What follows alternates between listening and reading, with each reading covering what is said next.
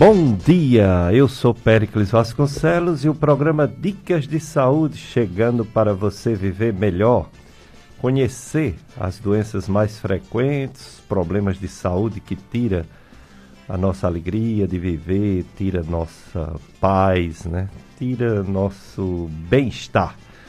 Então, promover saúde hoje sempre programa Dicas de Saúde. Estou aqui com Paulo Sérgio, operador de áudio, e vamos ficar até próximo às 9 horas. 9 horas terá a missa transmitida pela FM Padre Cícero, diretamente do Santuário do Sagrado Coração de Jesus. É, eu sou médico, para quem não me conhece, do aparelho digestivo, clínico e gastroenterologista. E hoje é um dia que vamos falar bastante sobre cirurgia. Cirurgia necessária, cirurgia opção quando bem escolhida pode resolver diversos problemas, pode curar diversas doenças e pode ajudar também diversas pessoas. Nosso convidado de hoje está aqui já conosco. Daqui a pouco você vai também nos ver no, no Facebook é,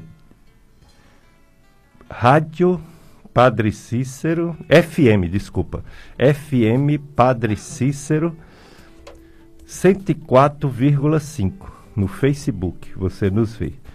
Na FM Padre Cícero Rádio 104,5 você nos escuta, certo? E, como eu falei, o nosso convidado de hoje é o Dr. Nélio Barreto.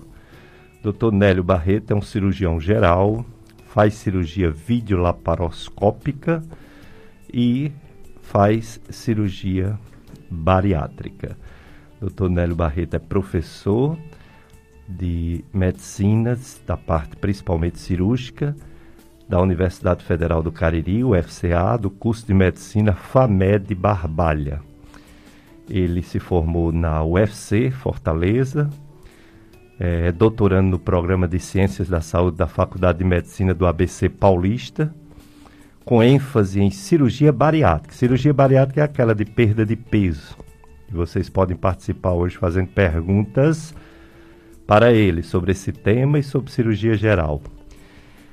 É, ele tem residência médica em cirurgia geral no Instituto José Frota, é espe especialista em cirurgia geral e videolaparoscópica, especialista em cirurgia bariátrica pela Associação Médica Brasileira, Colégio Brasileiro de Cirurgiões, Colégio Brasileiro de Cirurgia Digestiva, Sociedade Brasileira de Cirurgia Bariátrica Metabólica, membro titular dessa dessas sociedades que eu falei, vice-mestre da Regional Cariri é, e tem essa experiência na nossa região caririense sobre cirurgia bariátrica e geral, com ênfase em videolaparoscopia, atuando principalmente na obesidade né, e em cirurgia laparoscópica. Portanto, é o perfil do nosso convidado, Dr. Nélio Barreto Vieira. Bom dia, doutor Nélio Barreto. Muito obrigado por mais uma vez ter aceito nosso convite para falar sobre cirurgia geral, cirurgia laparoscópica e cirurgia bariátrica. Bom dia, professor Péricles, bom dia aos ouvintes. É, é um prazer estar aqui e espero, gente, espero ajudar, né? Repassar um pouco de informação para quem precisa. Muito bem, então muitas informações nós vamos aprender bastante hoje sobre cirurgia. Houve uma polêmica na semana e ele vai até explicar também os riscos, não são só as vantagens. As vantagens são inúmeras, uma cirurgia pode salvar a vida de uma pessoa, a gente sabe disso. Tem doenças que o tratamento é cirúrgico.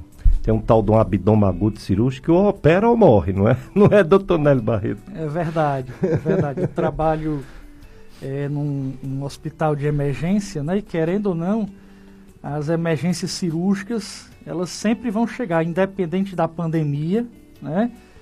É, eu sou médico emergencista também, concursado do estado do Pernambuco, Então, uma vez por semana eu tenho que ir e as emergências cirúrgicas, independente disso, elas chegam. As apendicites da vida, né?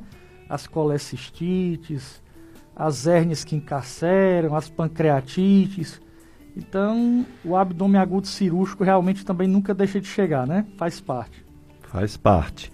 E a cirurgia eletiva, que é aquela que a pessoa precisa fazer, mas logicamente não é urgente, né? É aquela cirurgia marcada, aquela cirurgia preparada, que se faz exames importantíssimos. Aliás, toda cirurgia se faz exames antes. Por mais urgente que seja, tem que avaliar o coração, tem que avaliar a, a história da pessoa para saber se tem alergias ou não, né? Isso. Tudo é feito com o maior zelo e a maior ciência, o maior conhecimento possível, sobre a né? saúde né? possível do, é. de quem vai submeter à cirurgia. É verdade. Na realidade, as cirurgias, diferente da cirurgia de urgência, cirurgia de urgência você tem que fazer independente de qualquer situação. Urgência é urgência. Então, paciente que está com uma, uma apendicite, por exemplo, e está com Covid, você tem que operar, independente de qualquer coisa. A cirurgia eletiva, não. A, a cirurgia eletiva é aquela cirurgia que você tem como preparar o doente para que ele tenha o um melhor desfecho possível, né?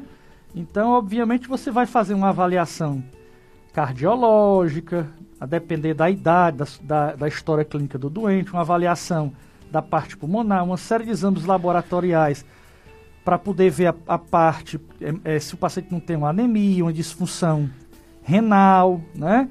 Então você tem que é, literalmente fazer uma revisão desse paciente, né? Antes de operá-lo, né? Para exatamente a gente evitar que durante o procedimento cirúrgico necessário, porque você não opera ninguém sem necessidade, obviamente, é, a ideia é sempre ajudar. Eu, a gente, eu acredito que nós médicos, de uma maneira geral, partimos do princípio em ajudar alguém, né? Então você, obviamente, aquela primeira, aquela frase que a gente aprende, primo non nocere, primeiro não ser nocivo, né? Então, já que a gente parte desse princípio de ajudar, a gente tem que sempre pesar os prós e os contras da cirurgia. Então já teve paciente, inclusive bariátrico, que eu cheguei e disse: olha, infelizmente você perdeu o tempo, o time da cirurgia. Hoje em dia seu coração não permite mais que você se opere. Né? A sua pressão alta afetou o coração, você tem uma insuficiência cardíaca e você não, não por mim, você não se opera. Você não tem mais indicação. O risco é muito alto, né? Então a gente sempre trabalha numa balança, comparando risco e benefício. Né? Então, se a, a, a gente só opera o doente eletivamente, nós não estamos falando de urgência, mas eletivamente, se o paciente, se a gente tem como oferecer um benefício para aquele doente, sem oferecer tantos riscos àquele paciente. Né?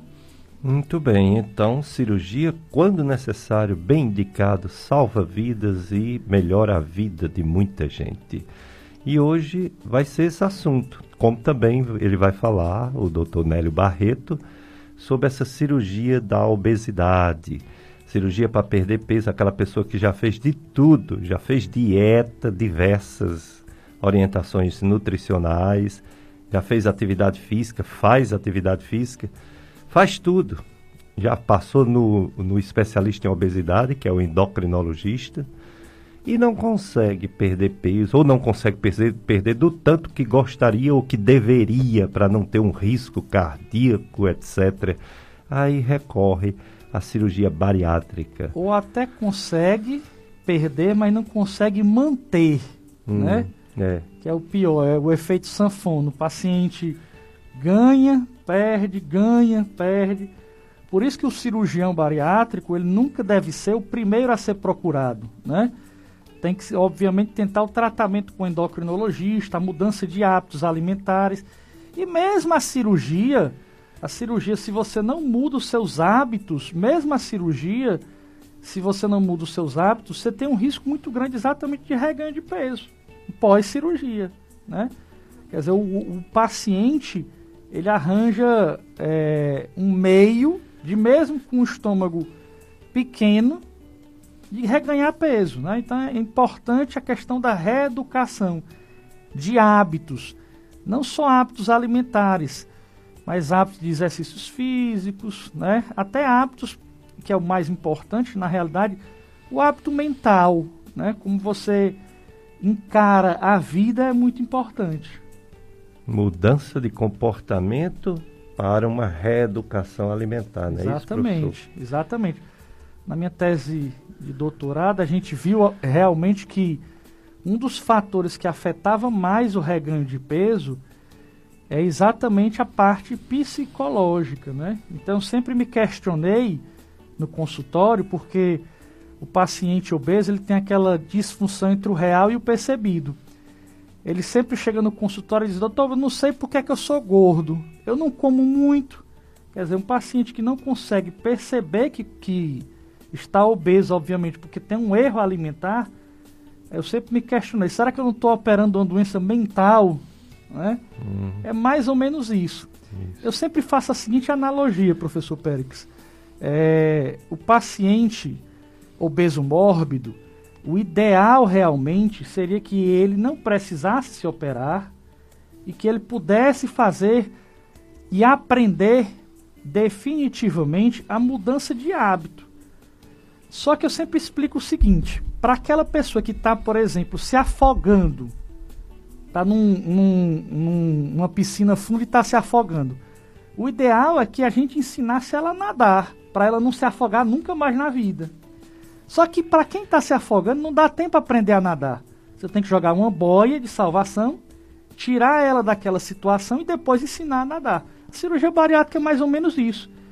O paciente que está obeso mórbido, hipertenso, diabético, com uma série de problemas, ele vai morrer antes do tempo. Ele tem uma expectativa diminuída aí de 15 a 20 anos. Então ele vai morrer. É uma questão de tempo.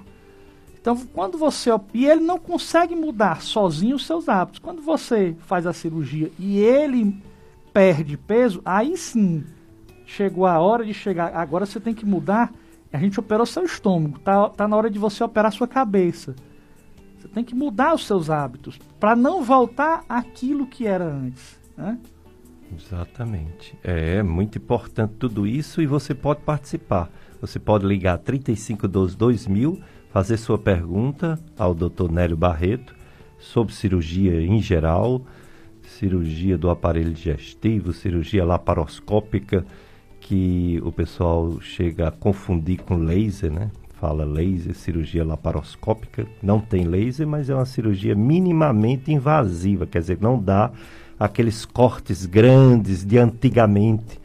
Se fazia cirurgia cortando bastante a pessoa e hoje são pequenos furos, né? Mas são furos de verdade, não tem laser não, né, doutor Neto é, Barreto? tem não. Na realidade, a cirurgia laparoscópica é um grande avanço, é, ao invés, é um menor trauma para o paciente. Né? O paciente antigamente tinha que fazer uma incisão grande, lembre-se que uma incisão é um corte, é um trauma cirúrgico, e quando você diminui essas incisões, você diminui o trauma, e obviamente se o trauma ao seu organismo é menor, a sua recuperação menos dor, né? A sua recuperação é bem mais rápida, bem melhor. Menos tempo de hospital, né? Menos tempo de hospital, retorno mais rápido das funções de trabalho, né? Então, é um risco menor, menor risco de infecção respiratória, menor risco de hérnia, né? Que a incisão hérnia incisional ocorre na incisão cirúrgica. Então, menores riscos de uma maneira geral para o paciente.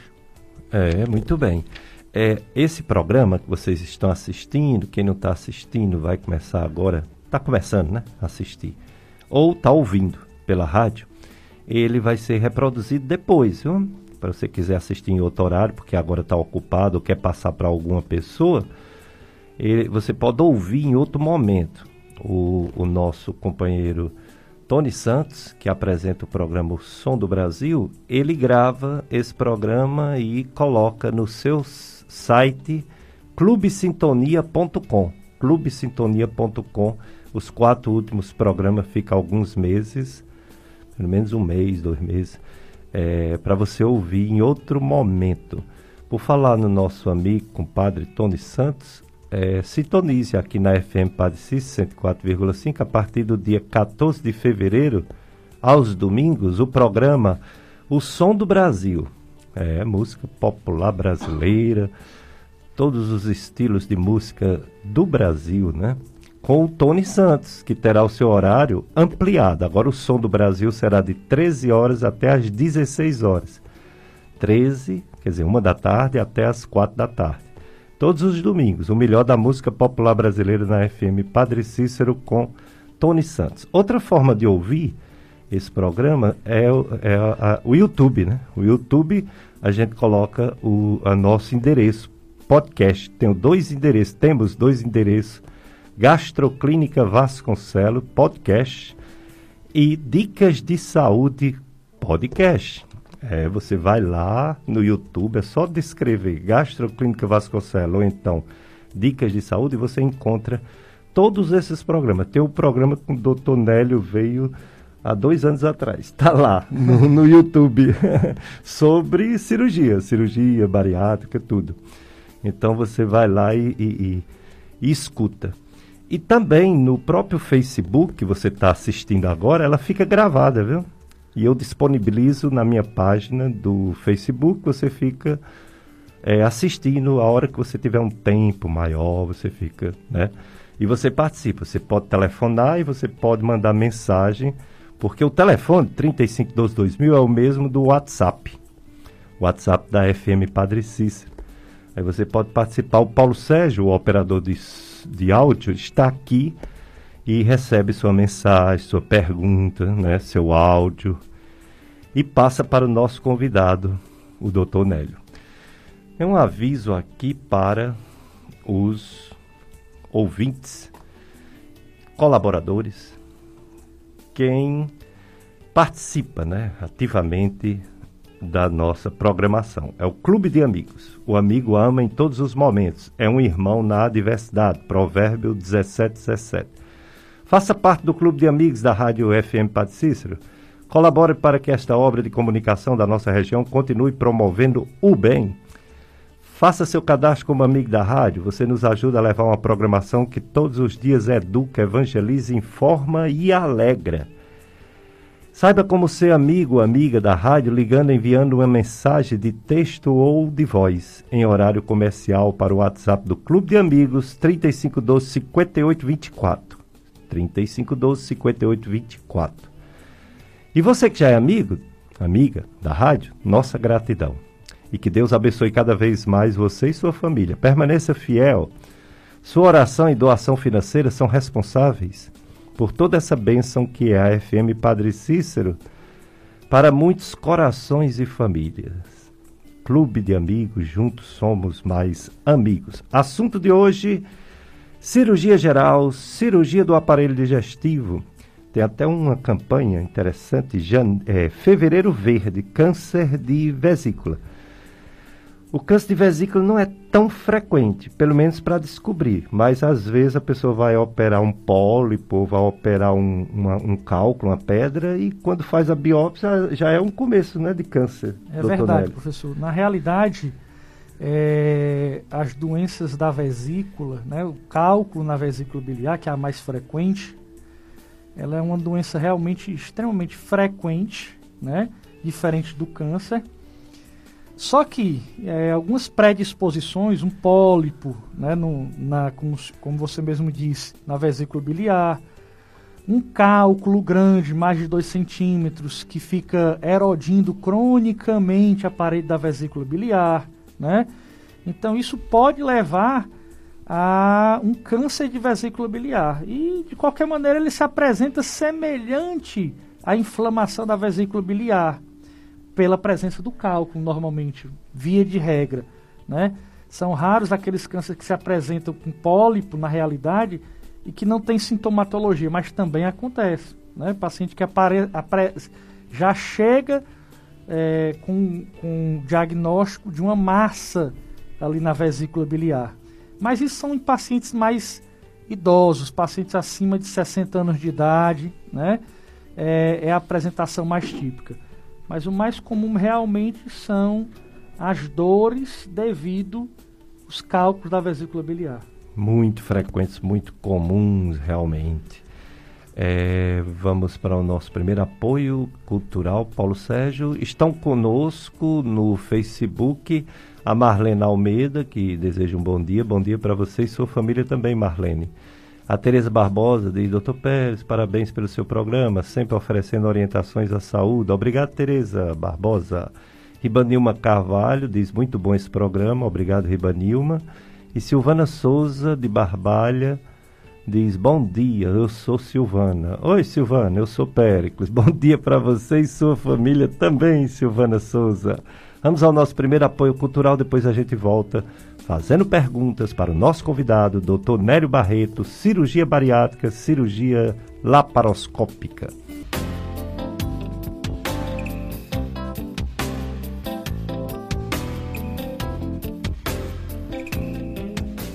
Dicas de saúde na sua FM Padre Cícero. Sou Péricles Vasconcelos, médico aparelho digestivo, gastro e clínico clínico geral, como era chamado antigamente, né? Clínica médica. E estou aqui com Paulo Sérgio, operador de áudio e som, e com o nosso convidado, Dr. Nélio Barreto. Dr. Nélio Barreto é cirurgião geral, cirurgia do aparelho digestivo, cirurgia laparoscópica, a cirurgia moderna, minimamente invasiva do abdômen, e cirurgião bariátrico, as cirurgias para perda de peso e ele veio gentilmente nos dar essa entrevista, nos orientar para a gente entender essa cirurgia bariátrica e a cirurgia laparoscópica também. Você pode participar 3512 2000, fazer suas perguntas para o Dr. Nélio Barreto. Ele é professor da FAMED UFCA, é, está concluindo o seu doutorado em São Paulo, já tem já está incluso mestrado, né? É professor federal, de Universidade Federal. Então, doutor Délio, nos explique como é essa cirurgia bariátrica? Só é um tipo? Tem mais de um tipo? É, antes de mais nada, é importante a gente entender assim, como a gente já discutiu, né? A gente tem que ver a questão das indicações. Quem tiver indicação, a gente tem que individualizar o tratamento de acordo com o paciente. É, nem todo paciente é, precisa fazer. Aqueles que precisam fazer, você tem que tentar identificar que cirurgia serviria melhor para determinado tipo de doente. As indicações é a obesidade mórbida, né? Isso, Quando aquele índice de massa corpórea é de 40 para cima. Índice de massa corpórea, que é o peso dividido pela altura ao quadrado, de 40 kg por metro quadrado para cima e aquele que, paciente que tem um IMC de 35 a 39, se tiver doenças comorbidades associadas, hipertensão, diabetes, problema, artropatia de peso, que é problema de joelho, tornozelo, quadril, apneia do sono, né? Uhum. depressão, infertilidade, também entram no rol Também atual. entra porque além de sofrer muito, existem riscos cardiovasculares, né? Com certeza. De levar a, a obesidade levar à morte. É, na realidade, aquela história que a gente estava falando, né? Da balança, do pró e do contra. Esse grupo de doentes que a gente está citando são os pacientes que têm o, rim, o risco cardiovascular aumentado. A gente sabe que esses doentes, eles vivem em média de 15 a 20 anos menos do que a população normal. População que não tem esse, esse, esse problema. Então, isso justifica uma cirurgia para tentar trazer de volta tanto a, a, a, expectativa, aumentar a expectativa, mas trazer de volta para o paciente a questão é, é, não só da expectativa, mas a qualidade de vida, que é importante. Né? A gente tem que lembrar que o paciente. Eu lembro de um paciente de Jardim Périx que me marcou muito. Um paciente que me procurou inicialmente com 160 quilos é, não quis se operar. Na época, o prefeito, se eu não me engano, de Jardim ia pagar a cirurgia dele. Ele não quis se operar por medo. Uhum. Ele voltou a me procurar assim, uns dois anos depois, dois, três anos depois. Já, já tinha passado de 160 para 270 quilos, já não andava.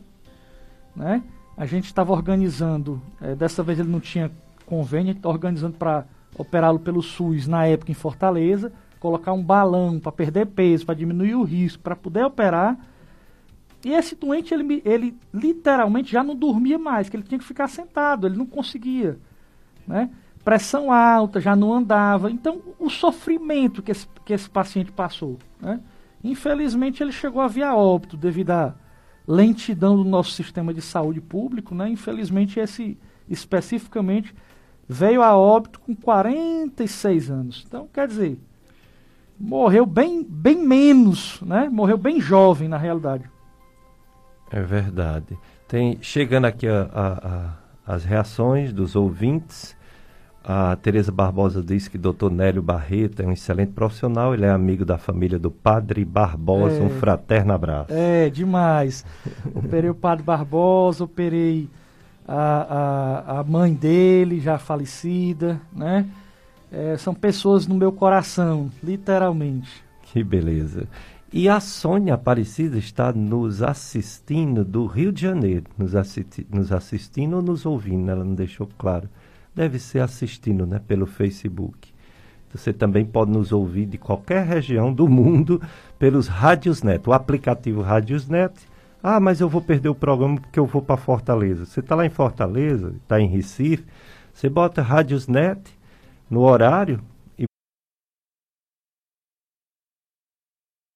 e no Facebook você assiste.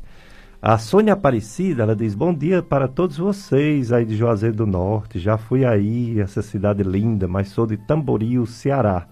E moro aqui no Rio de Janeiro. Obrigado, Sônia, pela audiência, viu? Obrigado por ter dado esse testemunho. É, mais uma pessoa, bom dia, doutor Péricles e todos que fazem o programa Dica de Saúde, todos os entrevistados. Feliz domingo, José Sinésio Teixeira Sobrinho, Zezinho de Barbalha. Obrigado, Zezinho. Bom domingo para você e sua família. Uma, pessoa, uma pergunta para o doutor Nélio. Doutor Nélio Barreto, uma pessoa que faz uma tomografia computadorizada do abdômen, nela acusou uma pequena hérnia no umbigo. A pessoa não disse exatamente, né, os centímetros. Como será, como seria essa cirurgia? Ainda irei mostrar os exames ao gastroenterologista, mas gostaria, estou curiosa é a Maxilene e ela agradece o que você vai responder. É, uma hérnia, na realidade, é um, um defeito de fechamento da parede abdominal.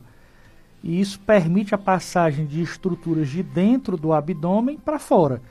Inclusive, uma alça intestinal pode passar por dentro do buraquinho da hérnia e esse buraco literalmente apertar essa alça e essa alça pode estrangular, necrosar.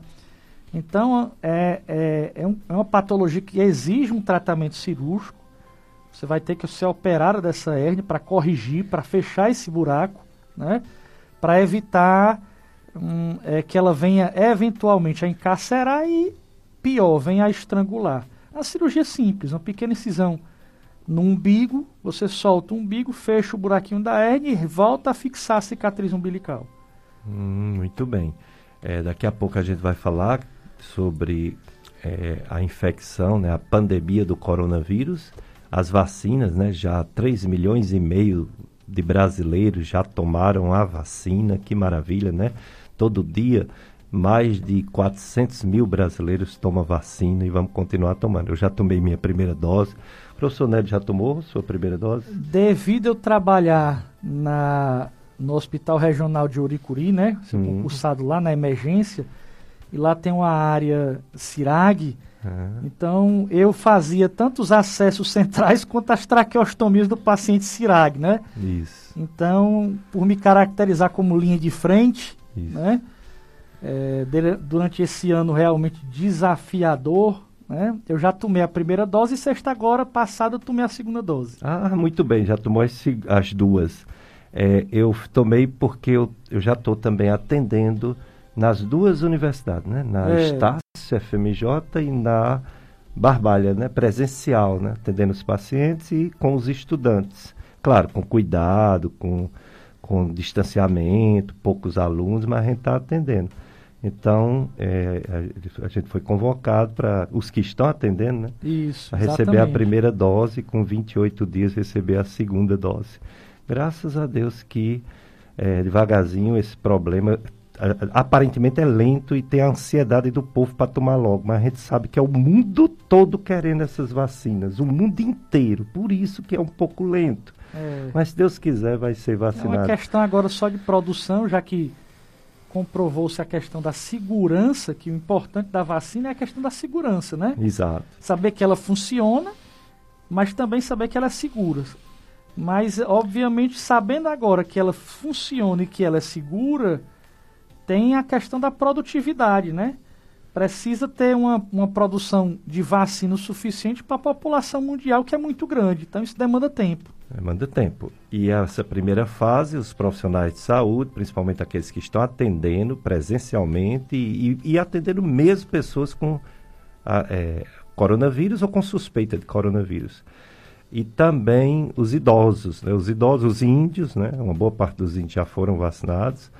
Os idosos, por idade, vai descendo, o pessoal de 90 anos, agora já está no pessoal de 85 anos. Aí a cada chegada, é, segunda-feira chega mais vacinas aqui, porque as que estão aqui foi, foram praticamente todas usadas. Mas segunda-feira chega mais. E as, os outros grupos vão ser contemplados, se Deus quiser.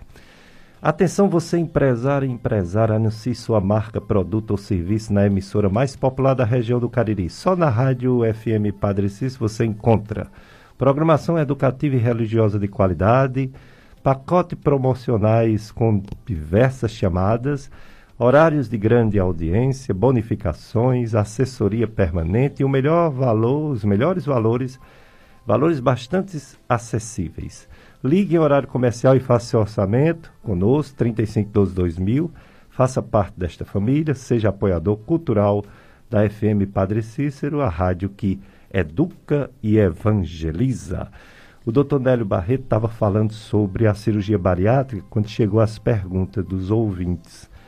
Tem, dois, tem, tem um tipo, tem dois, tem mais de dois tipos, doutor Nélio? É, aqui no Brasil, é, existem vários tipos de cirurgia bariátrica, mas aqui no Brasil as regulamentadas é o bypass gástrico, que é uma cirurgia que você grampeia e separa um estômago, cria um estômagozinho pequeno e sutura esse estômagozinho pequeno no intestino, que é a cirurgia mais antiga, é a cirurgia que até eu mesmo é a mais realizada, né? Aqui eu fui o pioneiro aqui no Cariri, e dos meus cerca de 300 e poucos doentes, 250 são bypass. A outra cirurgia mais realizada, que hoje no mundo é a mais realizada atualmente, né, os Estados Unidos realiza mais a gastrectomia vertical do que o bypass. No mundo inteiro é, é uma tendência mundial, né? É, inclusive eu também hoje em dia realizo mais a gastrectomia vertical do que o bypass. Tem suas indicações o bypass ainda, né? Mas se você puder fazer uma cirurgia mais fisiológica e uma cirurgia mais simples por doente, né, é melhor para o paciente. Então, a gastrectomia vertical no mundo inteiro, não sou eu que estou dizendo, é o mundo inteiro e os trabalhos mostram que a potência metabólica das cirurgias são semelhantes, são praticamente iguais, né? Então, hoje em dia, o mundo inteiro faz menos bypass e mais o sleeve, a gastrectomia vertical, já que são semelhantes e o sleeve é uma cirurgia para o paciente mais fisiológica, mais simples para o paciente, né? Então, hoje em dia a gente não faz a gastrectomia vertical quando? Quando o paciente tem um refluxo já grave, intratável, um esofagite grau C, aí obviamente isso é uma contraindicação de fazer uma gastrectomia vertical. Você vai ter que fazer um um bypass, né? É, obrigatoriamente é uma das poucas indicações hoje em dia do bypass, né? No meu ponto de vista. Existem outras cirurgias aqui no Brasil que hoje em dia não são é, mais realizadas de rotina, porque à medida que você aumenta a potência metabólica da cirurgia, você aumenta os riscos também dela. Hum. Os riscos de desnutrição, de diarreia, de hipoalbuminemia, de anemia. Então, lembrando de novo o que eu falei no início, né? Primeiro, não ser nocivo, primo non nocere, né? Então, a gente tem que pesar muito bem essa balança exatamente para a gente ajudar sem prejudicar, né? Então, tem o duodenal switch, que ninguém praticamente realiza mais no mundo, né? Que é o switch duodenal, é um derivado do escopinaro, né? Mas existem algumas, algumas cirurgias que estão ainda em vias, vamos dizer assim, de aprovação, que você mistura a gastrectomia vertical, né, aumentando a potência metabólica dela, que é a bipartição intestinal, né? Mas isso, obviamente, para os pacientes super obesos, né? Nós estamos falando de pacientes com IMC de 60 para cima, né? E naqueles 15% de pacientes na qual a, a gastrectomia vertical, vamos dizer assim, que, naqueles 15% que tiveram reganho de peso após uma gastrectomia vertical. Que tanto bypass quanto a, a, tanto bypass quanto a gastrectomia vertical podem ter reganhos de peso. E a principal causa de reganho de peso é exatamente a não adequação do paciente às mudanças de vida que ele precisa fazer. Não é porque ele fez a cirurgia bariátrica que ele não precisa fazer nada. Né? Ele tem que mudar o seu estilo de vida. A cirurgia vai te ajudar, aquela história que eu estava dizendo, a cirurgia é uma boia de salvação. Para tirar dali daquele afogamento, para lhe tirar daquela situação de risco de vida imediata. Mas depois que lhe tirou daquilo, você tem que aprender a nadar. Você tem que aprender a mudar seus hábitos, a fazer atividade física, comer uma comida saudável, saber que o seu corpo envelhece. Se ele envelhece, seu, seu metabolismo também diminui. Daí a importância de se manter ativo, né? Você achar uma atividade física que lhe dê mais prazer. Eu, no meu caso, é o ciclismo, mas cada um tem o seu, né? Você tem que mudar. Eu, eu pedalo, é, até pedalava muito antes da pandemia, agora da pandemia evitei mais, mas eu pedalo com um paciente, o Edvanaldo, que eu operei que tem nove anos de cirurgia bariátrica, que continua com peso estável. Perdeu, se eu não me engano, 40 e poucos quilos e continua bem. Maravilha. Então é questão de mudança de vida. É importante isso. Um alô para Dodes do Crato, que está nos assistindo no Facebook. É, comunicado de programação. Acompanhe o mais novo programa da FM Padre Cícero, o Horto do Meu Padim. O Horto do Meu Padim. A partir do dia 14 de fevereiro, próximo domingo, todos os domingos, de 16 às 17 horas. 4 a 5 da tarde, apresentação Francisco Mário. Divulgue e sintonize o Horto do Meu Padim.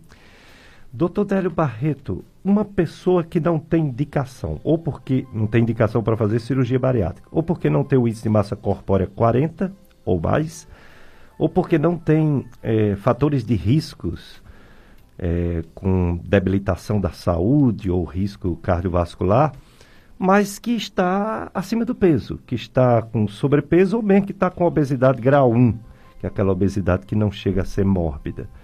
Você já falou algumas coisas importantes, mas gostaria que você reforçasse. Qual a indicação? O que é que essas pessoas têm que fazer, já que a cirurgia pode numa balança sobre custo-benefício pode ter mais problemas do que benefício. O que é que essa pessoa deve fazer para conseguir as metas de reduzir o peso, como provavelmente gostaria demais que acontecesse? É, a gente tem que sempre lembrar que a obesidade é uma doença crônica e incurável. Né? Os pacientes que eu faço bariátrica às vezes acham ruim quando eu falo isso. Ela não tem cura, ela tem controle é diferente. Diferente. Então, é, esses pacientes que não têm indicação de cirurgia, e mesmo os que têm indicação de cirurgia, mas ainda não fizeram um tratamento clínico adequado, eu não opero. Então, agora, isso é de cada um, estou falando eu. Hum. Né? O correto, no meu ponto de vista, o ético, no meu ponto de vista, é você indicar pro, que o endócrino, que é o especialista para tratar a obesidade, o endocrinologista, com acompanhamento com nutricionista, com educador físico, com psicólogo, já que é uma doença mental, que tem um, que tem um, um caráter é, é, mental tão forte, né? Então, a partir daí, fazer o tratamento, se no período aí de dois anos de tratamento, aqueles que têm indicação de cirurgia, não conseguir êxito, tudo bem, indicar a cirurgia. E aqueles que você falou que não tem nem indicação de cirurgia, não tem nem o que discutir. O tratamento é clínico, o tratamento é com endocrinologista, nutricionista, educador físico, psicólogo, mudar de vida, mudar a sua prioridade de vida. A gente vive numa sociedade literalmente obesogênica. Ela, a sociedade vai lhe tornar obeso é, é, é, é, é infelizmente, hábitos errados, né? É, você tem que trabalhar demais, você tem que produzir demais, a sociedade lhe exige isso, você tem que ter um padrão, né? Padrão Instagram, que é um padrão que não é real. Uhum. Todo mundo é feliz, você não vê ninguém triste no Instagram. Então você tem que ser feliz, tem que ter sucesso. E você morre de trabalhar pra, porque você acha que ter sucesso é ter dinheiro, que não tem nada a ver uma coisa com a outra, né? Então, você morre, você dá muito foco no trabalho, esquece da sua família e esquece do, do, principal presente que Deus lhe deu, que é o seu corpo, a sua saúde. Então, se você não cuida da sua saúde, nada feito. Né? A, a própria sociedade, como eu falei, lhe força isso. Né? Você, se você tem que se adequar a esses padrões. E o pior, a disponibilidade de comida hoje é muito fácil. O homem das cavernas antigamente ele tinha que caçar a comida, ele fazia exercício para poder comer. Hoje em dia você vai no mercantil, compra tudo de carro, chega de carro em casa, faz tudo. E outra coisa, alimento com alta digestibilidade. Um alimento que nem precisa digerir, né? É um alimento que esses fast food, você passa no fast food aí tá cheio, né? De refrigerante que é infelizmente água com açúcar, né? Não é que você não possa beber, mas beber bem menos do que deveria, né? Você bebe menos, não é para estar tá bebendo todo dia. Eu conheço paciente bariátrico que dizia que não bebia nem água, era só refrigerante. Né? Então, assim, é uma inversão. O que é saudável é água. Né? É uma inversão. Você tomar um refrigerante uma vezinha na semana não vai fazer mal, você não vai ficar gordo por causa disso. Então não é o refrigerante que é o vilão. É o seu hábito errado de estar tá tomando de manhã, de tarde, de noite, no café da manhã, refrigerante. No almoço, refrigerante e para dormir, refrigerante. Então, tudo demais, como dizia minha avó, tudo demais é veneno. É por aí, né? É verdade. É, a, a Dodes do Crato, ela diz que é ouvinte do programa há muito tempo, acha maravilhoso o programa. Deus abençoe você. Obrigado, Dodes. E também aos profissionais de saúde que nos orientam através desse programa. É a Dodó do Crato. Obrigado, Dodó. É, a Lúcia Sampaio também está nos ouvindo. É, e tem um aviso aqui da senhora Tassiana Rodrigues Brito. Ela está precisando de um emprego, ela está desempregada, Tassiana Rodrigues Brito. Ela tem experiência como cuidadora de idosos. Olha aí, pessoal. Cuidadora de idosos, como é difícil, né? Porque exige muito tempo, né? muita dedicação e muito jeito. Ela então é cuidadora de idosos e serviços gerais tem disponibilidade para até outras oportunidades. É mãe de três filhas e pede para quem puder ajudá-la ligar para 9 9944 0847 9 9944 0847 então vamos ajudar a Tassiana Rodrigues Brito, que quer trabalhar. Ela tem três filhas para criar, cuidar, educar, alimentar, vestir. Então, quem puder, né, ela cuida de idosos, serviços gerais. Tassiana Rodrigues Brito. Liga para cá para a rádio, oferta de emprego e a gente passa para ela, ok? Vamos para mais um intervalo, desculpa, mais um apoio cultural, Paulo Sérgio. E depois a gente volta com mais perguntas para o doutor Nélio Barreto, cirurgião geral, cirurgia bariátrica, cirurgia laparoscópica.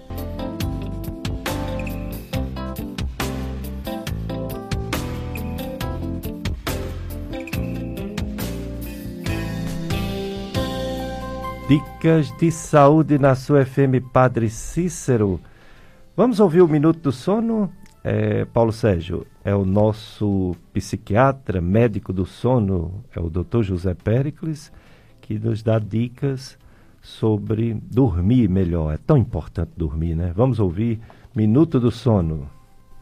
Você já reparou que cada vez mais as pessoas vêm tendo problemas para dormir? Hoje vamos falar sobre isso.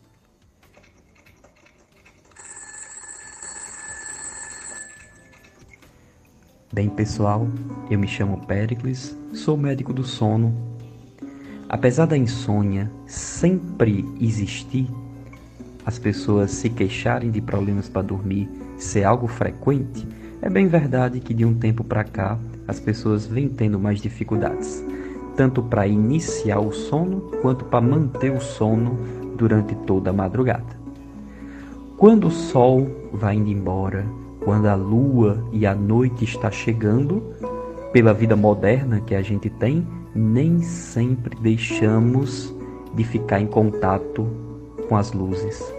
Rapidamente ligamos as lâmpadas, ligamos a televisão e colocamos os smartphones, computadores ou tablets muito próximo da nossa cara, do nosso rosto. Os nossos olhos, a, a retina absorvem aquela luz e meio que engana o nosso cérebro. É como se ainda estivéssemos durante o dia. Algumas pessoas podem se prejudicar e ter dificuldade de iniciar o sono por essa rotina tão grande de estar sempre em exposição às luzes, às luzes artificiais. Então, a dica para quem quer voltar a dormir melhor seria uma hora ou duas horas antes de tentar dormir, você já pega leve, ficar longe das luzes artificiais, você ir desligando tudo ou diminuindo a quantidade de dispositivos nos seus olhos, para quem sabe assim, aos poucos o nosso corpo vá ficando cansado e o sono chegar mais rápido. Essa é uma das dicas. Nada disso substitui a avaliação médica, caso você tenha problemas mais graves relacionados ao sono. Estou sempre disponível no sonocariri.com www.radiocultura.com.br. Tenham todos uma ótima semana.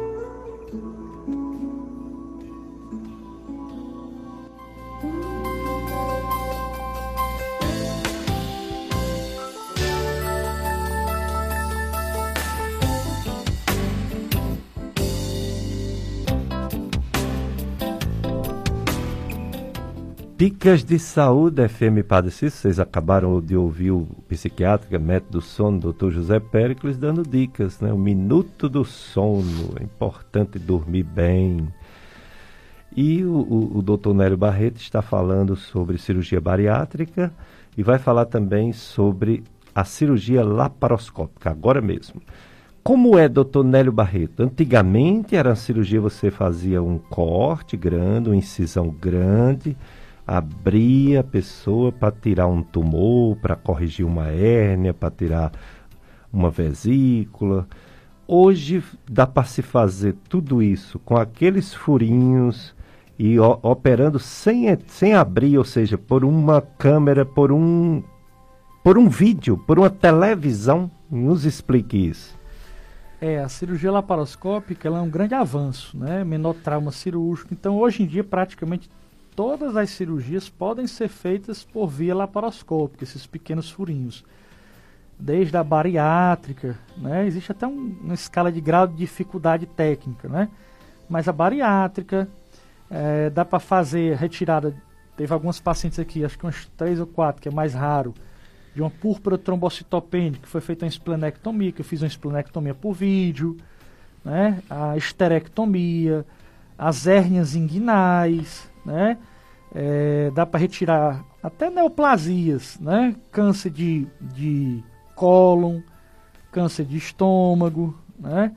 Então, é, até um, um, grande amigo meu que fez cirurgia cardíaca lá no INCOR, que mora em Fortaleza, ele opera algumas cirurgias cardíacas por videolaparoscopia, né? Uma pequena, são pequenas incisões. É, obviamente tudo depende da, do desenvolvimento tecnológico, né? A cirurgia laparoscópica hoje em dia, inclusive, ela tem agora um, um, uma migração para um nível tecnológico mais alto, que é a cirurgia robótica, né? Que você opera um robô que lhe dá uma liberdade de movimento maior, porque o robô ele tem articulações tipo punho da mão humana, então você consegue fazer uma sutura que uma cirurgia laparoscópica convencional teria uma dificuldade muito grande de fazer. Com a cirurgia robótica você consegue fazer cirurgias bem mais complexas, né?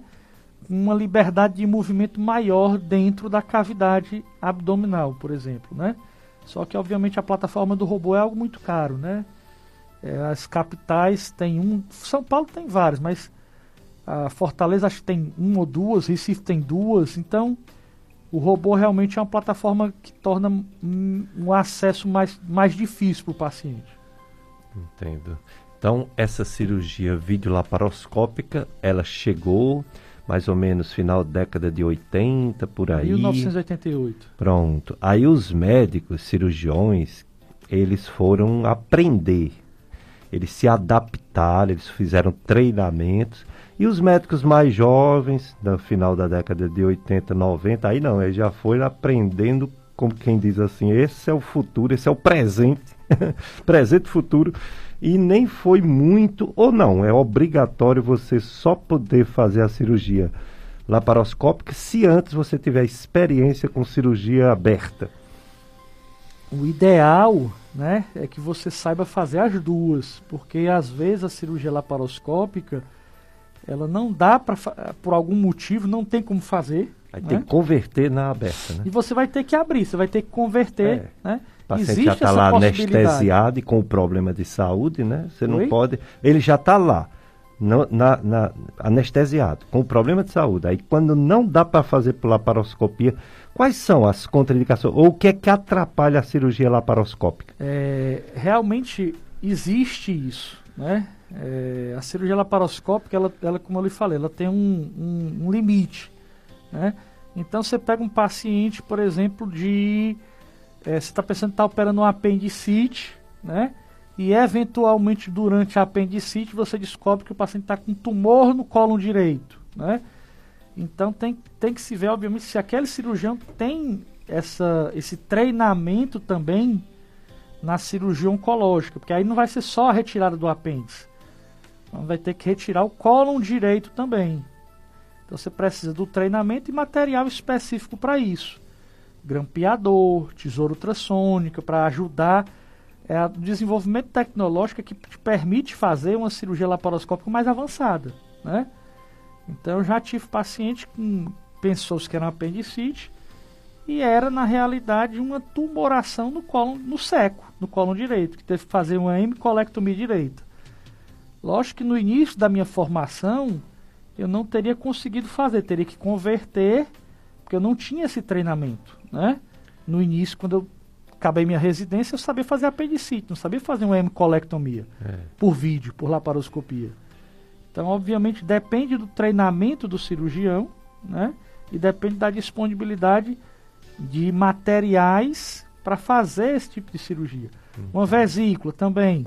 No início da minha formação, antigamente eu lembro demais, né, até na minha residência, que quando você começava a laparoscopia, colocava a câmera, olhava se a vesícula estivesse com colecistite grave, né, o próprio preceptor, que é o médico que orienta os, os, os, os outros médicos em formação, já dizia logo, abre o doente, tira, tira os trocar, abre o doente que a cirurgia é aberta. Hoje em dia não. Né? Hoje em dia eu já fiz casos, inclusive, de colecistite mais grave, com síndrome de mirise, com uma inflamação, com uma fístula já, por exemplo, para o cólon. Né? E eu fiz toda por vídeo, tirei a vesícula. Mas, obviamente, a bariátrica me deu a, a, a vamos dizer assim, a habilidade técnica de suturar, que é, eu acho que também tem esse, as limitações, não só do material, mas da, do treinamento. Não é nem habilidade, é treinamento do treinamento de fazer sutura intracorpórea, né? Hum. Então soltar, identificar, identificar o buraquinho no cólon, fazer a sutura daquele buraco sem precisar abrir o doente, né? Já tive caso de colecistite, inflamação grave da vesícula, que existia uma, uma fístula pro colédoco, né? Então você tirar a vesícula, você conseguir suturar o colédoco, deixar um dreno vigiando aquela, aquela região, então, existe realmente uma limitação tanto de material, mas também de treinamento do médico que está operando. Entendo, realmente. Aí a limitação, a experiência, o treinamento que teve para converter. Então, de uma forma assim geral, tirando a, as particularidades e as limitações, toda cirurgia que era feita antigamente aberta, abrindo com incisão grande. A princípio, toda cirurgia dá para fazer do abdômen, que eu falo, dá para fazer laparoscópica, né? É, dá. Hoje em dia, ao nível do abdômen, que é que eu posso falar que é a minha área digestiva, até as a maior cirurgia do aparelho digestivo, a gastroduodenopancreatectomia, um Whipple, né?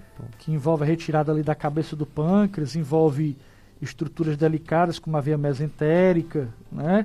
Envolve três anastomoses do pâncreas com o intestino, do estômago com o intestino, do colégio com o intestino. Dá para fazer por vídeo. Tem, tem serviços especializados que fazem essa cirurgia por vídeo, esofagectomias por vídeo, né? Então, hoje em dia é possível, mas como eu falei, depende de um treinamento específico e de material para isso também. Acaba sendo uma cirurgia mais cara, né? infelizmente não acessíveis a todos. Né? Até o SUS, eh, o SUS, infelizmente o SUS, na nossa região, né? tirando o Hospital Regional do Cariri, que o governo do estado é, arca né? com esse material, mas o SUS, de uma maneira geral, as cirurgias continuam sendo cortando e não por vídeo, né? Entendi. Não é o ideal. É, quando uma pessoa está é, prestando uma cirurgia de urgência, por mais que tenha medo da cirurgia, o sofrimento, a dor que a pessoa está sentindo, a explicação do médico, ele aceita a cirurgia, a grande maioria. Quando é uma cirurgia eletiva, vem aquele medo, aquele receio, é, a pessoa não é obrigada a entender de medicina. Por exemplo, um, um, cálculo na vesícula. A pessoa diz, mas eu vou ter que operar. Eu queria um remédio. eu queria um remédio para dissolver as pedras. E não existe esse remédio a dissolver essas pedras. Mesmo se existisse, elas voltavam quando terminasse é de tomar o remédio, né? Então, eu gostaria que você falasse assim. Qual o risco? É uma cirurgia clássica, uma cirurgia antiga e mesmo por videolaparoscopia é uma cirurgia que não parece ter complicações mais graves na grande maioria das pessoas. Existe risco mesmo real, mesmo numa pessoa saudável, que só tem mesmo a crise das dores das pedras da vesícula, existe risco? Esse risco é calculado? Existe estudo? É, existe, é como eu sempre digo, para tudo na vida existe um risco, né? Não é existe é nada sem risco. Então, mas a diferença é que assim, se o paciente não tem nenhuma doença grave, cardíaca, pulmonar, é, é um risco muito baixo. Né? Nós estamos falando de risco de, de 0,3% de taxa de mortalidade. E o interessante, o risco, por exemplo, de uma bariátrica hoje em dia é de 0,5%. Até porque é uma cirurgia programada, né? uma cirurgia maior, mas programada. Isso. Então, é, são as cirurgias que realmente, hoje em dia, têm riscos muito baixos. Até porque o trauma é muito pouco. Né? O trauma tecidual é muito pouco. Esses riscos tão baixos está relacionado sempre ao ao procedimento anestésico ou é também do, do procedimento cirúrgico em si? Envolve, envolve ambos, né? Envolve o procedimento anestésico, alguma reação alérgica que o paciente possa ter ao anestésico, embora os anestésicos atuais sejam muito seguros. É, envolve também o risco inerente ao procedimento, a, a, a, inflamação, por exemplo, de uma vesícula, né? a inflamação que o apêndice causa, né? É, envolve, tem esse risco associado, né?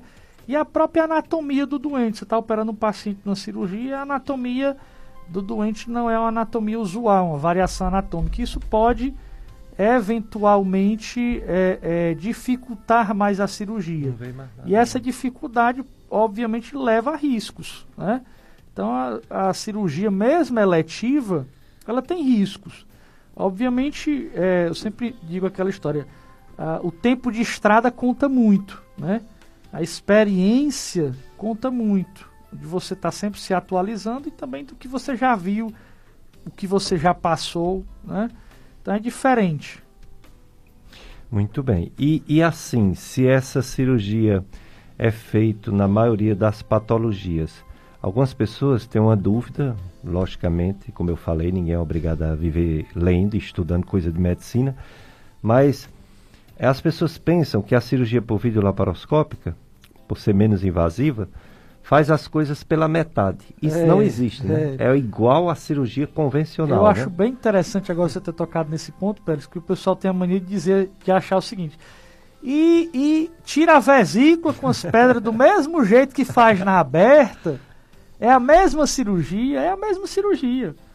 A diferença, se você tem pedra na vesícula, a vesícula que forma cálculo, cálculo na maioria das vezes é de colesterol, esse, essa vesícula é uma vesícula doente, ela tem que ser retirada. Não adianta tirar só os cálculos. Então, você tem que retirar a vesícula para não formar novos cálculos. O que é feito na cirurgia aberta é feito na cirurgia laparoscópica. A grande diferença é o acesso, né? Você não precisa mais cortar a barriga, um corte grande na barriga embaixo da costela, se você pode fazer pequenos furos. É um trauma tecidual menor para o paciente e a recuperação é mais rápida. Hum, muito bem.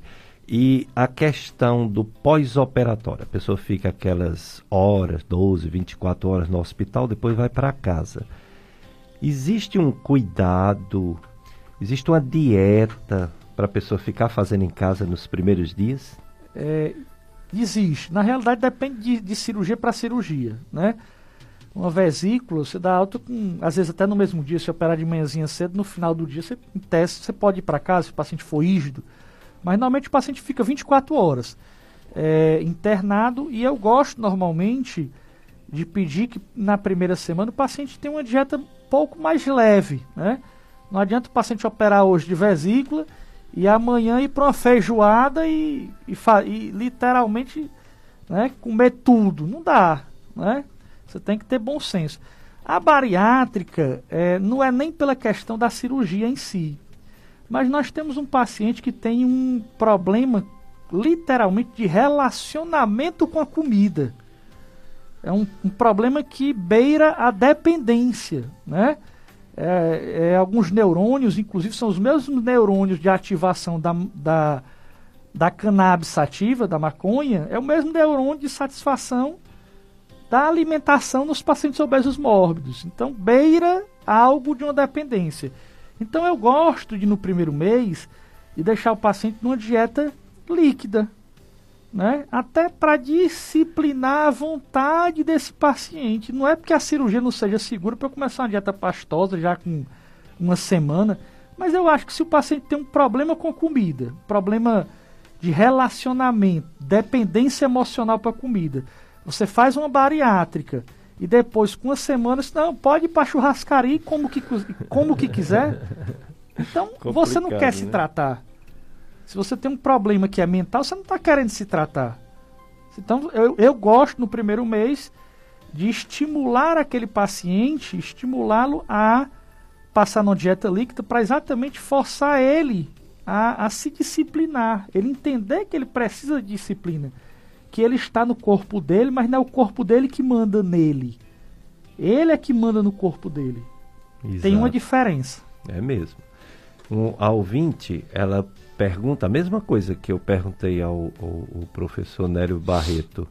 Ela diz assim: se após essa cirurgia, não sei se ela está se referindo à cirurgia bariátrica, o paciente pode comer normalmente?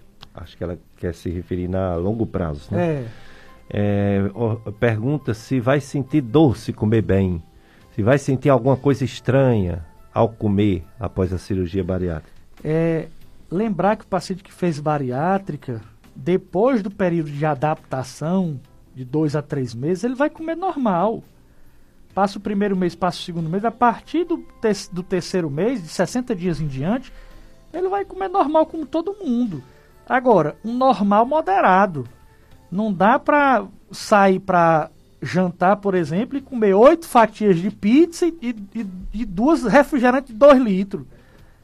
E não passar mal, né?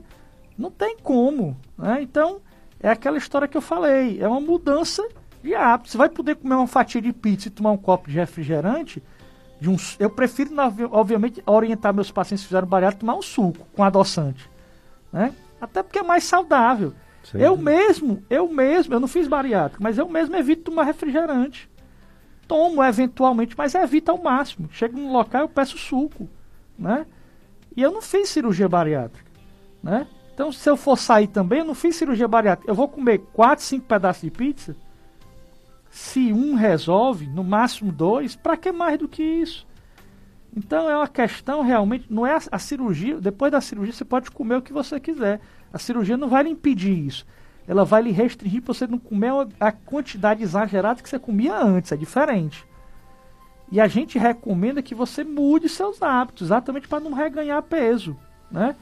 Mas o fato de ter tirado uma parte do estômago, há necessidade de suplemento vitamínico para a vida toda? A gente sempre pede para o paciente que faça bariátrica, independente da técnica, bypass ou sleeve, que ele tome o complemento vitamínico, principalmente no primeiro ano, que ele está perdendo peso. Quando você perde peso, você perde gordura, que é o principal, que é o que você tem mais, que é o que você tem mais, mas você perde proteína, você perde vitamina. Então é bom fazer tanto um acompanhamento com o endocrinologista, com seu cirurgião bariátrico, com nutricionista e fazer a reposição de vitamina. Tem gente que não fez cirurgia bariátrica e tem, e tem deficiência de vitamina e não toma vitamina, né? É então, verdade. Mas essas vitaminas, elas, elas são via oral ou tem alguma que precisa ser injetada? Não, tudo via oral. Ótimo. Antigamente a vitamina B12 era injetável, né? Hoje não há necessidade. Hoje é tudo via oral. Até porque hoje em dia a cirurgia que é mais realizada, que é o sleeve, não tem mais aquele desvio intestinal que o bypass tem, né? Então, em tese, você tem um, uma chance menor de fazer deficiência vitamínica do que no bypass, do que no o sleeve em relação ao bypass. O bypass tem uma chance maior de fazer deficiência de vitamina. Mas mesmo a bypass só precisará ser injetável se cair a vitamina B12 Isso, no sangue? se você tiver uma queda muito grande e precisar repor de forma aguda, rápida, aí a, a via injetável é melhor. Mas se você. É a mesma coisa que o paciente que tem uma diarreia e faz uma, uma desidratação, né? Se for uma coisa leve, você pode repor só com líquido em casa. Se for uma coisa grave, uma criança que está bem desidratada, correndo risco de vida, você vai ter que repor de forma injetável, porque é mais rápida. Né? Muito bem, então vamos para mais um apoio cultural, Paulo Sérgio. Depois, mais informações valiosas do doutor Nélio Barreto, cirurgião laparoscópio, bariátrico, cirurgião geral.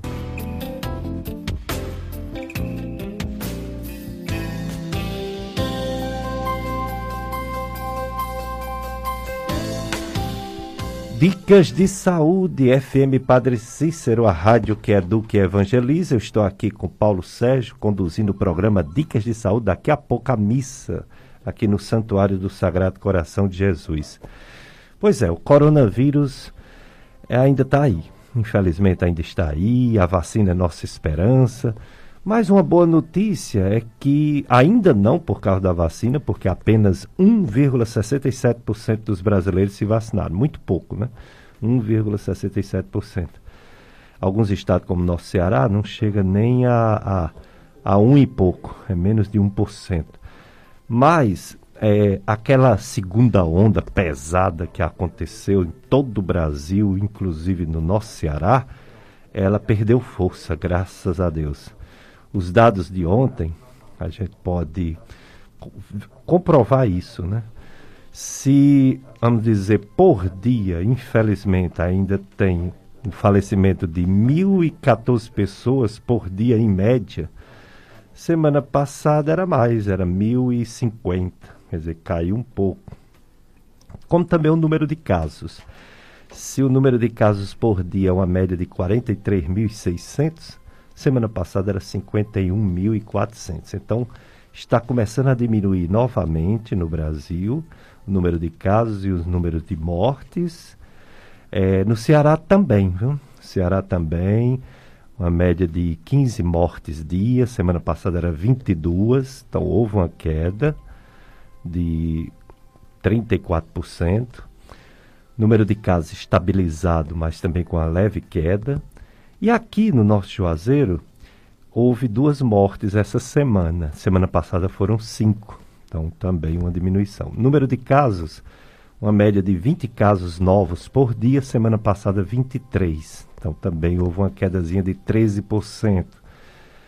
É, então, isso é um alento, isso é uma esperança, junto com a vacina. A vacina que, como eu falei, já 3 milhões 550 mil brasileiros receberam.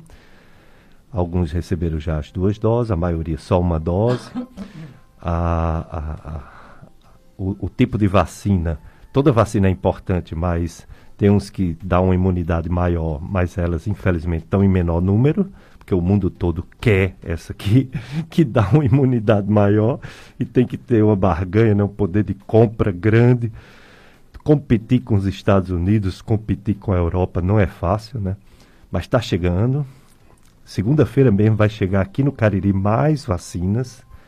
E aí os grupos prioritários, que são os profissionais de saúde, os idosos e os que têm doença crônica vão ser contemplados. Depois, devagarzinho, os outros também. A vacina não deve ser dada em criança, não existem estudos em crianças. Graças a Deus, criança, quando pega essa doença, raramente complica, raramente há mortes em crianças e adolescentes, muito raramente. Então, a vacina é para quem tem mais de 18 anos. Não há muitos casos nem de morte, nem de casos mesmo em crianças e em jovens, né, em adolescentes. Então, dá uma certa tranquilidade de vacinar mesmo os adultos e os idosos e os doentes, os doentes de qualquer idade. E quando a gente conseguir vacinar 60 a 70% da população, vai demorar um pouco, vai demorar um ano, mas vai chegar esse dia, a doença será controlada, se Deus quiser. Deus quiser. Um ouvinte disse que seu filho de 40 anos, doutor Nélio Barreto, fez duas cirurgias que precisaram ambas abrir a barriga. Uma foi da vesícula, a outra foi de apendicite. Então, provavelmente, um, uma de emergência e uma de urgência. Né? É. As duas, a barriga voltou a abrir. Ele teve complicação e teve que retornar ao hospital nas duas cirurgias.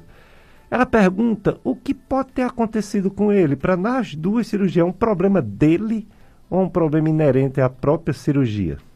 Todas duas, pelo, pelo que a ouvinte está falando, né, é, foram processos infecciosos, né, a colecistite e uma apendicite, né? Então, lembrar que uma doença infecciosa é uma doença, às vezes, um pouco mais difícil de tratar. É uma doença que pode fazer é, a formação de abscesso, de pus, mesmo depois de retirado um órgão, ele pode ter a formação de pus dentro da barriga, né? E haver uma necessidade de uma reoperação, de uma reintervenção, né? Mesmo lavando bem a, a, o abdômen. Então é algo que pode acontecer mesmo, né? A gente espera e reza para que isso não aconteça. Faz antibiótico, às vezes deixa um dreno, né?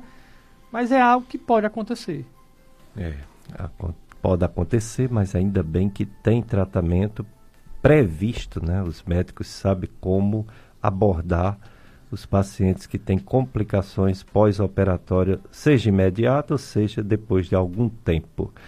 É, as, as cirurgias para corrigir esses procedimentos, elas, você já deixou claro aqui que tudo na vida tem risco e eu concordo, até até viver é um risco, é. até ficar dentro de casa, né, cair o teto, ou fazer uma viagem para seja qual onde for, de ônibus, de, de carro, de avião, sair na rua, tudo na vida tem risco. Mas eu queria só perguntar assim, você faz uma cirurgia relativ, relativamente rápida, sem uma programação como uma apendicite aguda. Aí depois vai ter que fazer outra para corrigir algum problema. O risco é menor ou é maior do que na apendicite aguda? É, lógico que isso depende da condição do paciente, como o paciente esteja, né? Mas via de regra, uma intervenção, o risco é um pouco maior, sim, né? Porque normalmente existe uma tendência do paciente estar mais debilitado por causa da primeira cirurgia. Isso. Né? Ele não se é. recuperou ainda totalmente. Então o risco é maior. Mais necessário. É. Pior mas... é, é, é, você expor a paciente a um óbito. Então você tendo como fazer alguma coisa, deve ser feito e rápido, né? É, complicação, eu sempre gosto muito da frase de um professor meu que diz o seguinte: cirurgião que diz que não tem complicação, das duas, uma. Ou ele não opera, ou ele é mentiroso. Né? Então não tem cirurgião que não tenha complicação. Complicação é inerente ao procedimento cirúrgico. Lógico que quando você vai ficando mais experiente, as complicações tendem a diminuir. É a tal da curva de aprendizado, né? Você já fica com mais conhecimento, mais bagagem para tentar já se antever as complicações. É, mas elas acontecem. E o importante é o quê? É tentar identificar de forma precoce e tratar o mais rápido possível, né? Então, toda complicação envolve a questão de um tratamento precoce. Quanto mais rápido você tratar e mais mais efetivo, né? Mais resolutivo tende a ser. E, doutor Nélio, eu atendo pessoas da área do aparelho digestivo, muita gente com doença do refluxo, hérnia de hiato. Aí quando surge uma crise que a gente diz, não, isso aí não está parecendo muito do refluxo, vamos fazer uma ultrassonografia abdominal e acusa os cálculos na vesícula ou no colédoco, é, a gente diz que é cirúrgica, aí a pessoa diz assim, então eu posso aproveitar para corrigir a hérnia, eu posso aproveitar para fazer a cirurgia anti-refluxo que o senhor falou naquele tempo, é. eu posso fazer na mesma cirurgia as duas, vesícula e refluxo, vesícula e hérnia. Na videocirurgia laparoscópica isso tem mais limitação do que na cirurgia geral? Ou isso também é possível na laparoscópica? É, é possível sim, né? É possível fazer. Lógico que a gente tenta, tenta evitar a mistura de procedimentos, principalmente um procedimento limpo com um procedimento infectado.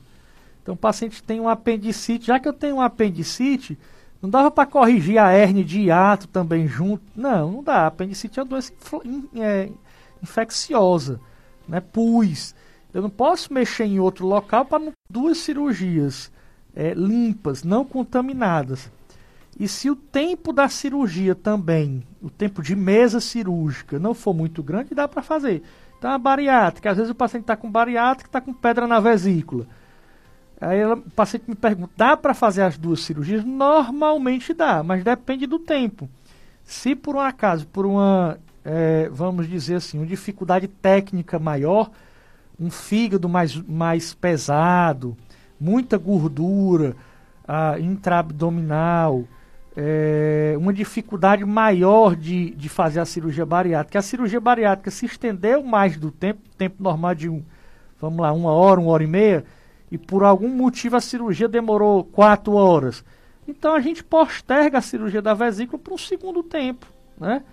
Para exatamente tirar o paciente mais cedo da mesa, para diminuir o risco de uma trombose venosa profunda, de uma rabdomiólise, né?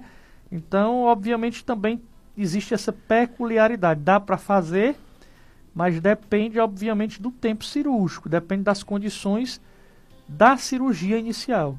Por isso que até a perda de peso da, antes da cirurgia bariátrica até ajuda e diminui as, o risco de complicação.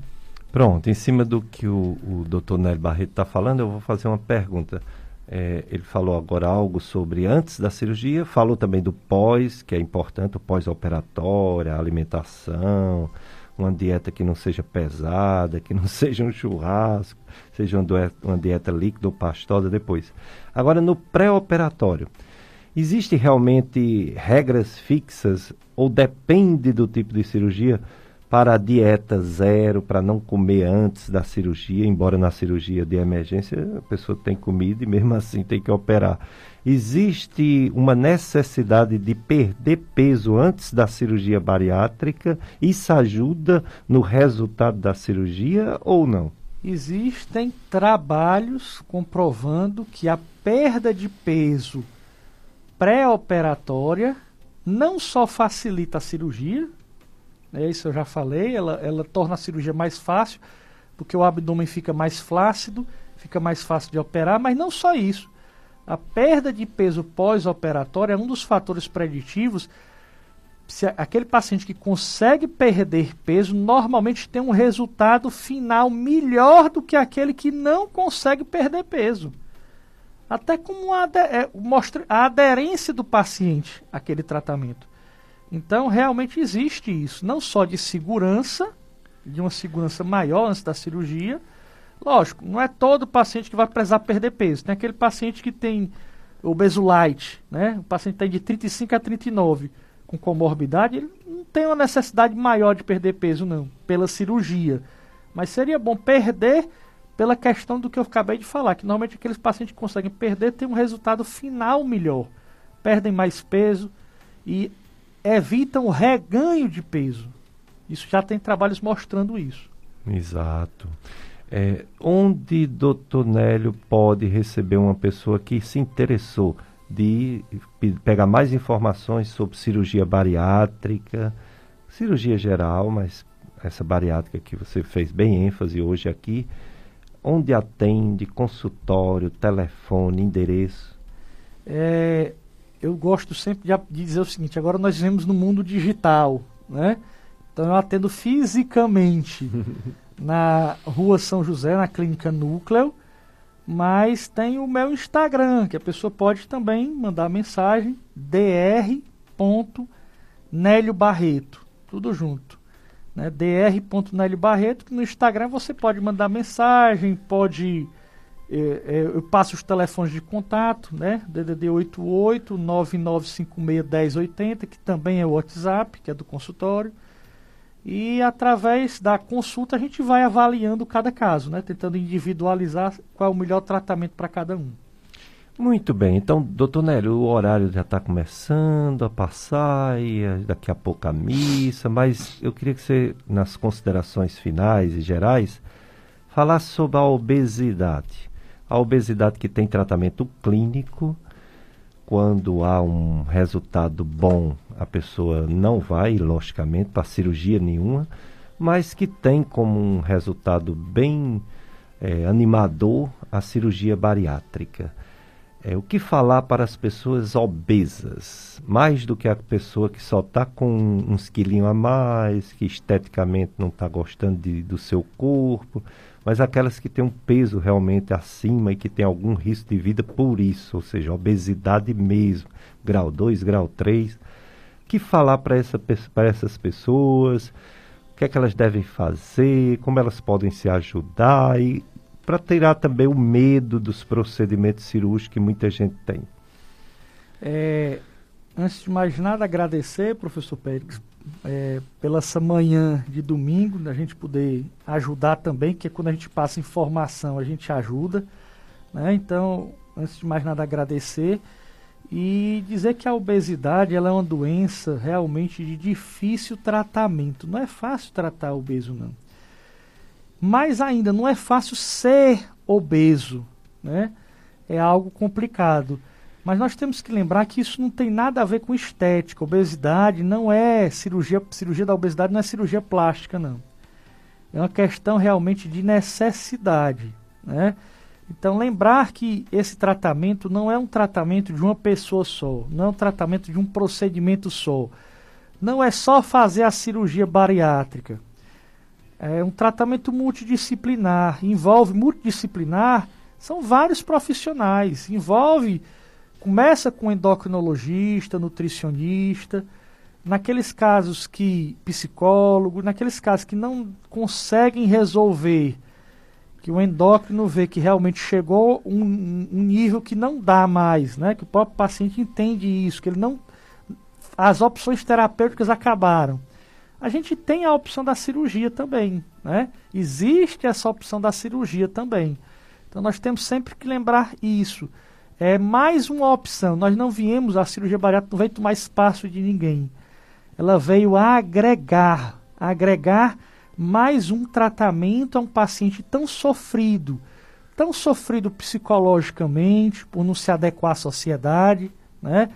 É, tão sofrido, tão discriminado também socialmente, né? E não ter espaço para o gordo, cadeira para o gordo, né? Então, existe um tratamento para isso. Não é só uma questão realmente. É, é, é, uma questão social. É uma questão de saúde, é verdade, mas é uma questão social. Tem jeito. Né? Procura os profissionais, começa com o endócrino, com a nutricionista, e nos casos que não resolverem, a gente está é, com mais uma opção de ajudar que é a cirurgia bariátrica. Você falou agora em endócrino nutricionista, eu lembrei de uma coisa que está acontecendo muito nos tempos de hoje. É o papel do nutrólogo. A gente sabe que a nutrologia surgiu por uma necessidade, pacientes internados na UTI, com desnutrição, e aí o, o nutricionista não tinha formação para fazer aquelas alimentações parenteral e enteral o próprio intensivista era que tinha que fazer essas formulações, e aí surgiu a nutrologia, um grande exemplo na nossa região é o Dr. Thales Aníbal, né, nutrólogo, Isso. intensivista. Infelizmente é uma é como se fosse a especialidade da moda e muitos jovens médicos fazem um curso e já diz que é nutrólogo. Verdade.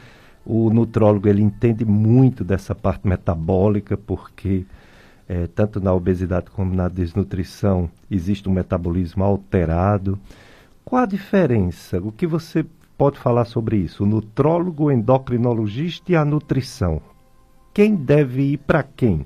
Eu, eu, eu acho, professor, eu, eu sou uma pessoa que eu gosto, na realidade, de pensar que, assim, é, quanto mais gente ajudando, melhor. Melhor. Né? Eu tenho essa, essa percepção. É. Então, quanto mais olhares especializados sobre um doente, no meu ponto de vista, melhor.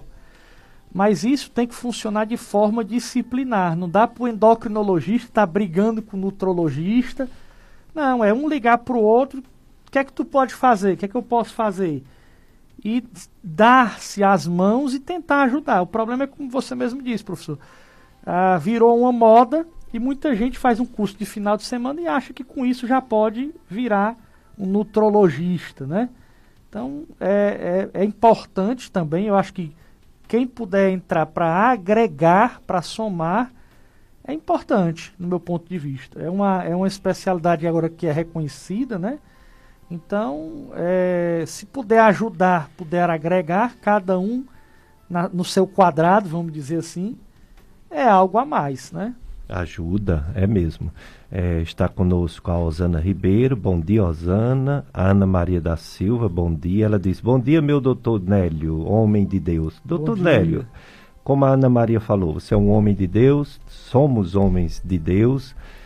A fé é muito importante nessas horas, né? Tanto para se submeter a uma cirurgia que a pessoa vai para o procedimento com medo, como para ter aquela coragem de mudar costumes, hábitos de vida e reeducação alimentar. A fé em primeiro lugar, não é isso?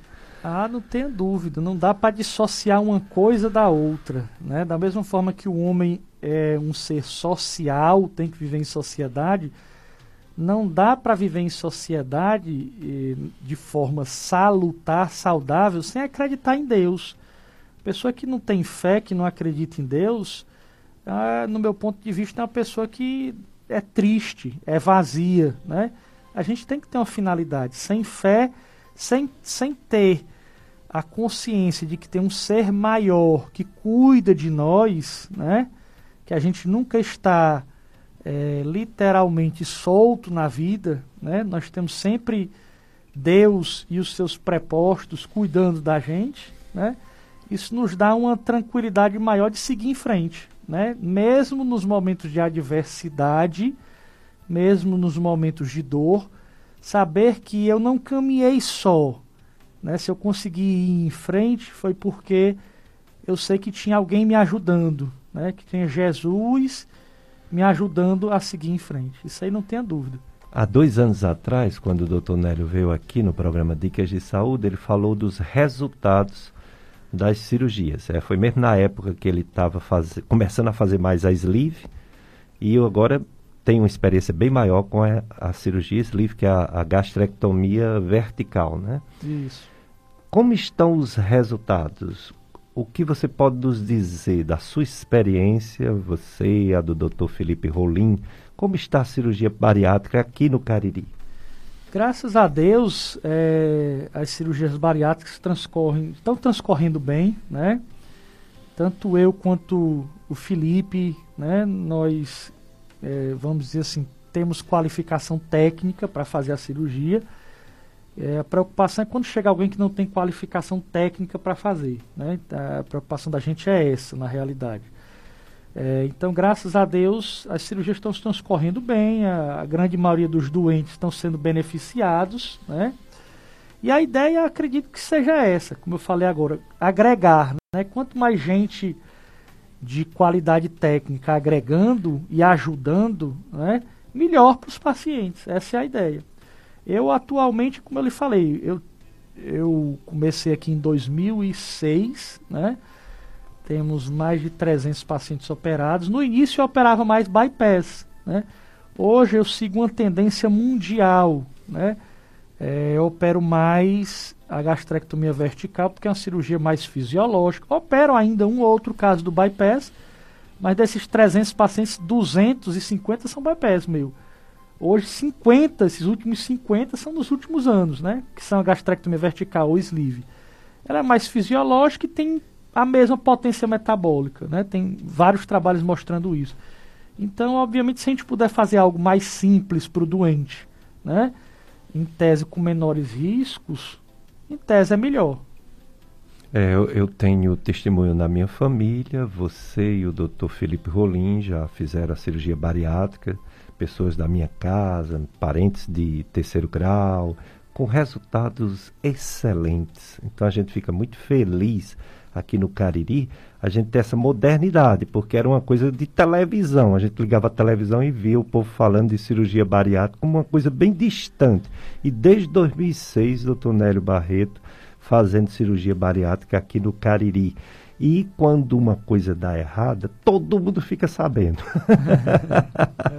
quando acontece uma confusão, é um, ruim, um desfecho porque... desfavorável, é, a imprensa sabe logo. É então, se está tudo realidade... em paz, é porque está dando certo. É, o, o, ruim é porque, na realidade, prejudica, inclusive, os outros serviços, prejudicam os outros doentes que precisavam fazer a cirurgia e, por medo de um desfecho ruim, né, acabam desistindo de fazer. Então, a ideia é que dê certo para todo mundo. Existe espaço sempre para todo mundo né? exatamente para que cada vez mais é, os pacientes façam a cirurgia. Existe uma, uma, um censo brasileiro da Sociedade Brasileira de Cirurgia Bariátrica que fala que, infelizmente, só cerca de 1 a 2% de quem necessita fazer cirurgia bariátrica é que fazem. Né? Então, a grande maioria que tem necessidade não faz, infelizmente. Né? Ou por medo, ou porque não tem condição é, por um plano de saúde, né? E basicamente essa é a mensagem, né? Muito bem. Resta agradecer a disponibilidade e agradecer a Deus pela inteligência, pela habilidade que colocou nas mãos do Dr. Nélio Barreto para operar tanta gente aqui no Cariri. A gente só agradece a Deus esse dom que ele lhe deu e agradece a você por ter vindo aqui passar tantas informações importantes. Eu que agradeço, agradeço primeiramente a Deus pela por ter me trilhado, ter me ajudado a trilhar meu caminho até aqui e agradeço ao amigo, né, colega de faculdade, de labuta, né, de, de cadeira de, de cirurgia, de da gastroenterologia e a todos que estão escutando, um bom domingo a todos, né?